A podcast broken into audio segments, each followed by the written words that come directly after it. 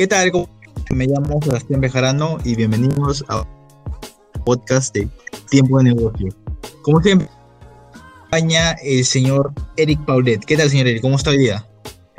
Bien, Sebastián, bien, bien emocionado por, por el tema que vamos a tratar el día de hoy.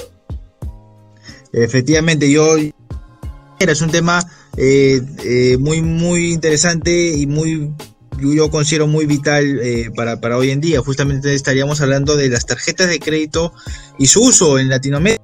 Justamente cómo se ha podido ver de que el uso se va incrementando y no estamos hablando de periodo corto, sino estamos hablando que progresivamente se puede ir viendo de que, de que las tarjetas de crédito se, van haciendo más populares como medio de, pago. Eh, señor Eric, eh, para comenzar con la, por lo menos para mí, una pregunta obvia. ¿Por qué se está dando este incremento de uso? Eh, bueno, Sebastián, sinceramente es por, un tema de, salud. Es decir, ya sea que tengas un billete o una moneda, pues sabes que está pasado por muchas manos y lamentablemente no sabes cómo es el azar que al final pues te puede jugar en contra. Lo positivo de tener un plástico en, la mano es que este plástico lo puedes controlar, lo puedes limpiar, puedes tener una mejor observación sobre, sobre este elemento. Entonces, digamos, va, va más por un tema de, de, de, salubridad que, que por, un, por un tema realmente de bancarización porque yo estaba pensando ya llevándolo un poco más de, tema cultural, por lo menos en Latinoamérica, eh, siempre he podido ver y sentir un tipo de desconfianza entre las personas y los bancos. Y también me gustaría, en cierta manera, tratar de darle un poco de crédito a las entidades financieras. A lo mejor han podido un buen plan de comunicación para tener mayor porcentaje de penetración, ¿no?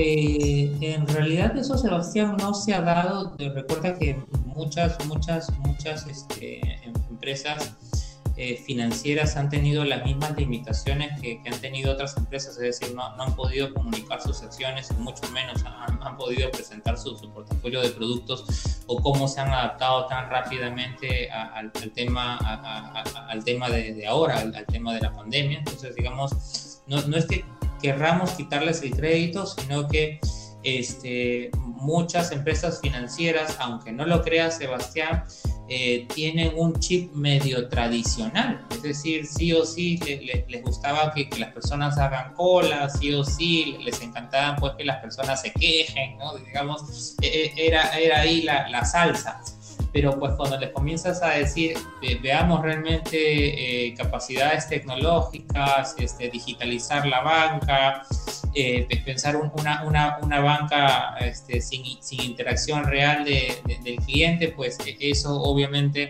no hay muchos bancos en el que te diga en grandes cantidades ya, ya lo han hecho al 100%, en realidad sí hay algunos casos, pero pero digamos en el caso de, Perú este, y, en algunos casos también en Latinoamérica no, no ha sido pues tan, tan, tan agresiva la, digitalización como finalmente estábamos esperando.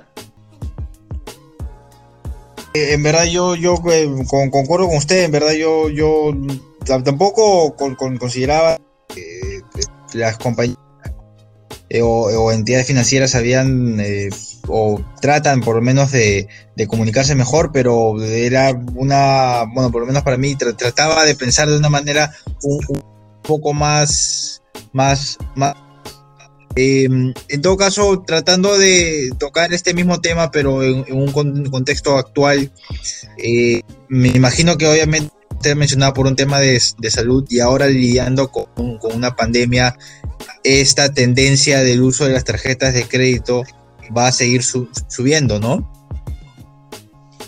Eh, e, eso también va a depender de, qué acciones se hagan para la bancarización. Y, acá tenemos nuestras limitaciones. Este, si, no puedes realmente tocar a la puerta o tener el teléfono de contacto de la persona que finalmente le quieres promover el, producto financiero, pues este, vas, a, vas a ir, vas a ir en, balde porque vas a encontrar la misma base de datos con los mismos contactos y finalmente, a pesar de que hagas tantas barridas con tus call centers, que era, un tema que habíamos conversado anteriormente, este, vas a tocarle la puerta 10 veces al mismo cliente que ya obviamente está bancarizado. Entonces, este, es, es la, historia es un poco triste, Sebastián, porque en el Perú pues la, la bancarización está entre el 20 al 30%, es decir, te falta todavía un 70% de que realmente estén bancarizados y, obviamente usen los servicios y productos financieros. Interrumpimos brevemente este episodio para recordarles que la mejor manera de apoyarnos es siguiéndonos en Spotify y Facebook como Tiempo de Negocios. De igual manera, pueden comunicarse con nosotros para sugerir temas y también dejando sus opiniones. Muchas gracias. Claro, claro, como usted menciona, eh, en todo caso no, no es porque queramos hacer el, eh, a lo mejor el, trabajo de, de, los bancos, eh, pero habrían algunas medidas que usted considere que sí se pudiesen, que pudiesen tomar los bancos, pero que por alguna razón no lo están haciendo para, para poder tratar de, en cierta manera, jalar a más personas y, por ende tratar de convencerlas de que usen su tarjeta de crédito ¿Hay algo de, en lo que están fallando?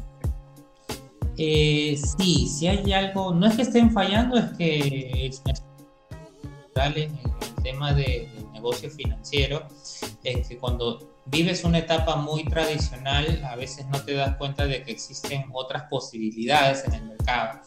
Y lo bueno de la, de la pandemia, no, no, no por decir que realmente ha sido buena, sino que lo bueno de la pandemia es que está generando obligatoriamente nuevos hábitos entonces, este, generar nuevos hábitos significa que también hay muchas posibilidades para que tú comercialmente pues digas, este, mucho cuidado con el billete, mucho cuidado con la moneda y obviamente acá tienes el plástico para que tenga una mayor penetración.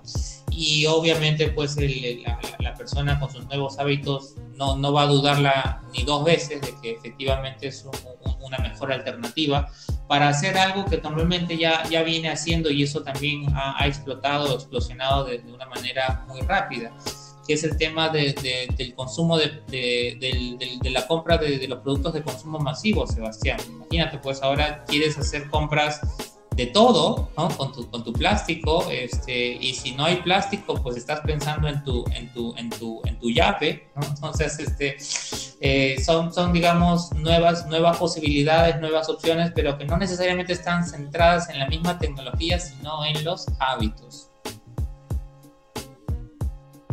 Como, como usted menciona, los, hábitos y me, y me, y me hace pensar si durante, como usted menciona, no es por querer decir de que la pandemia ha traído algo, entre comillas, bueno, pero sí fuerza a cambiar ciertas cosas, eh, eh, se podría considerar o se podría decir de que los bancos han aprovechado esta coyuntura para, como usted dice, cambiar ciertos hábitos de ciertas personas y también cambiar los hábitos que a lo mejor tenían como, como, como empresa ellos. ¿Han podido aprovecharlo? Eh, de, que lo han aprovechado, lo han aprovechado, pero digamos ha sido un aprovechamiento a la fuerza, ¿no? Digamos, cuando, tú quieres que tu personal pues vaya, vaya a tus instalaciones donde todo está debidamente eh, implementado y pues no tienes la tecnología y necesitas hacer las implementaciones en casa, este, se vuelve el home office, pues obviamente también le dices a tu cliente todo tipo de atención, olvídate que va a ser en mis oficinas y que te atienda mi, mi, colaborador desde, desde, su, desde su hogar con estas tecnologías y todo tiene que ser naturalmente ahora de carácter digital. Este, ha sucedido, digamos, más, más a la fuerza que por las propias personas, que la misma, las mismas entidades financieras lo han hecho.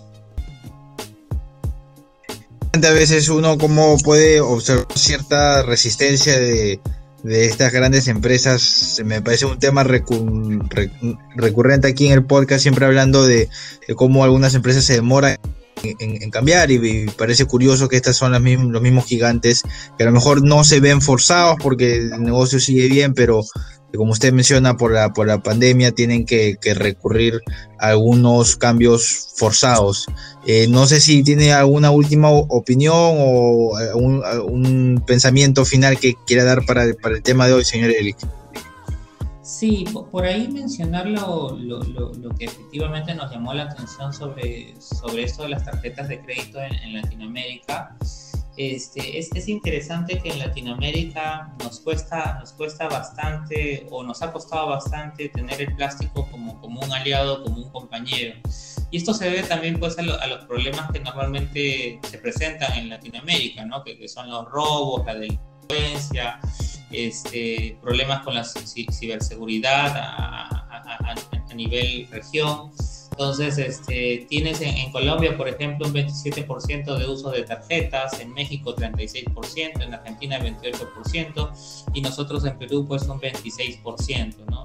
Esto, es lo, lo, que finalmente arrojó el estudio en su momento de Cantar y, llama la atención de, que, de, que, aunque parezca obvio, aunque parezca natural de que efectivamente las personas deberían usar la tarjeta en su momento cuando se tomó la información, pues este se ve que no está como parte de su hábito, ¿no? Entonces justamente es, es ver este, este, tema de los hábitos, es ver este tema de la bancarización, es ver cómo el, la misma entidad financiera sale de su modelo tradicional y comienza a adoptar nuevas tecnologías y nuevas formas de hacerlo. Entonces, este, sí o sí, digamos, a las empresas financieras les, les va a tocar ir por una transformación digital también a la fuerza. Efectivamente, como, como usted me parece perfecto concluir este tema así, dejando saber de que tanto las empresas como los consumidores como los consumidores ambos tienen que ir cambiando y esto se va a ir dando poco a poco, pero de cierta manera de, más rápido por la, por la pandemia actual. Como siempre, señor Eri, muchas gracias por, por estar con nosotros y, poder hablar, hablarnos y informarnos eh, mucho más sobre, sobre este tipo de temas. A ti las gracias, Sebastián.